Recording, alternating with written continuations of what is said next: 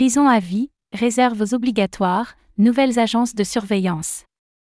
La Corée du Sud détaille ses outils de régulation des crypto-monnaies.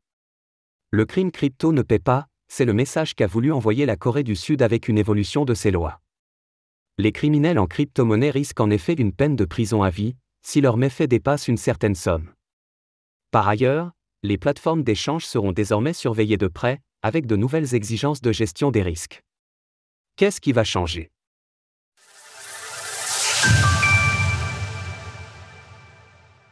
Les criminels en crypto-monnaie jugés plus durement en Corée du Sud.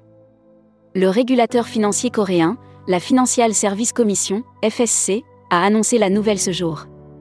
La nouvelle loi sur la protection des utilisateurs d'actifs numériques entrera en vigueur le 19 juillet prochain, et elle durcit le ton avec les criminels en crypto-monnaie. Ces derniers s'exposent en effet à une amende de 3-5 fois le montant des bénéfices de leurs actes. Mais ce n'est pas tout, une peine de prison d'au moins un an sera retenue, voire bien plus si les recettes des malfaiteurs sont importantes. En fonction du montant des profits illégaux, plus de 5 milliards de wons, une peine maximale de réclusion à perpétuité peut être prononcée. Dans le monde, la réclusion à perpétuité reste peu utilisée pour les crimes financiers, il s'agit donc d'un pas conséquent pour la Corée du Sud. Cela veut dire que les malfaiteurs ayant empoché plus de 5 milliards de wons, soit 3,8 millions de dollars au cours actuel, pourraient passer le reste de leur vie en prison. Nouvelles exigences pour les plateformes d'échange. Les plateformes d'échange seront aussi davantage surveillées. Ces dernières devront se soumettre à des examens de la FSC la Financial Service Commission peut vérifier si les opérateurs commerciaux d'actifs numériques se conforment de manière appropriée à la loi sur la protection des utilisateurs et inspecter leur situation commerciale et financière.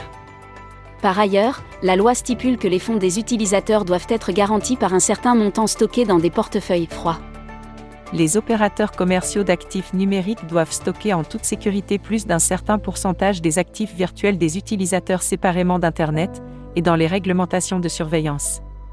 Au total, les plateformes devront stocker de cette manière 80% de la valeur des actifs numériques des utilisateurs. L'idée est bien sûr d'éviter les bankruns et les situations similaires à celles de FTX, dont les cadres ont utilisé l'argent des utilisateurs. Les plateformes sont également sommées de constituer des fonds de réserve. De nouvelles agences de surveillance.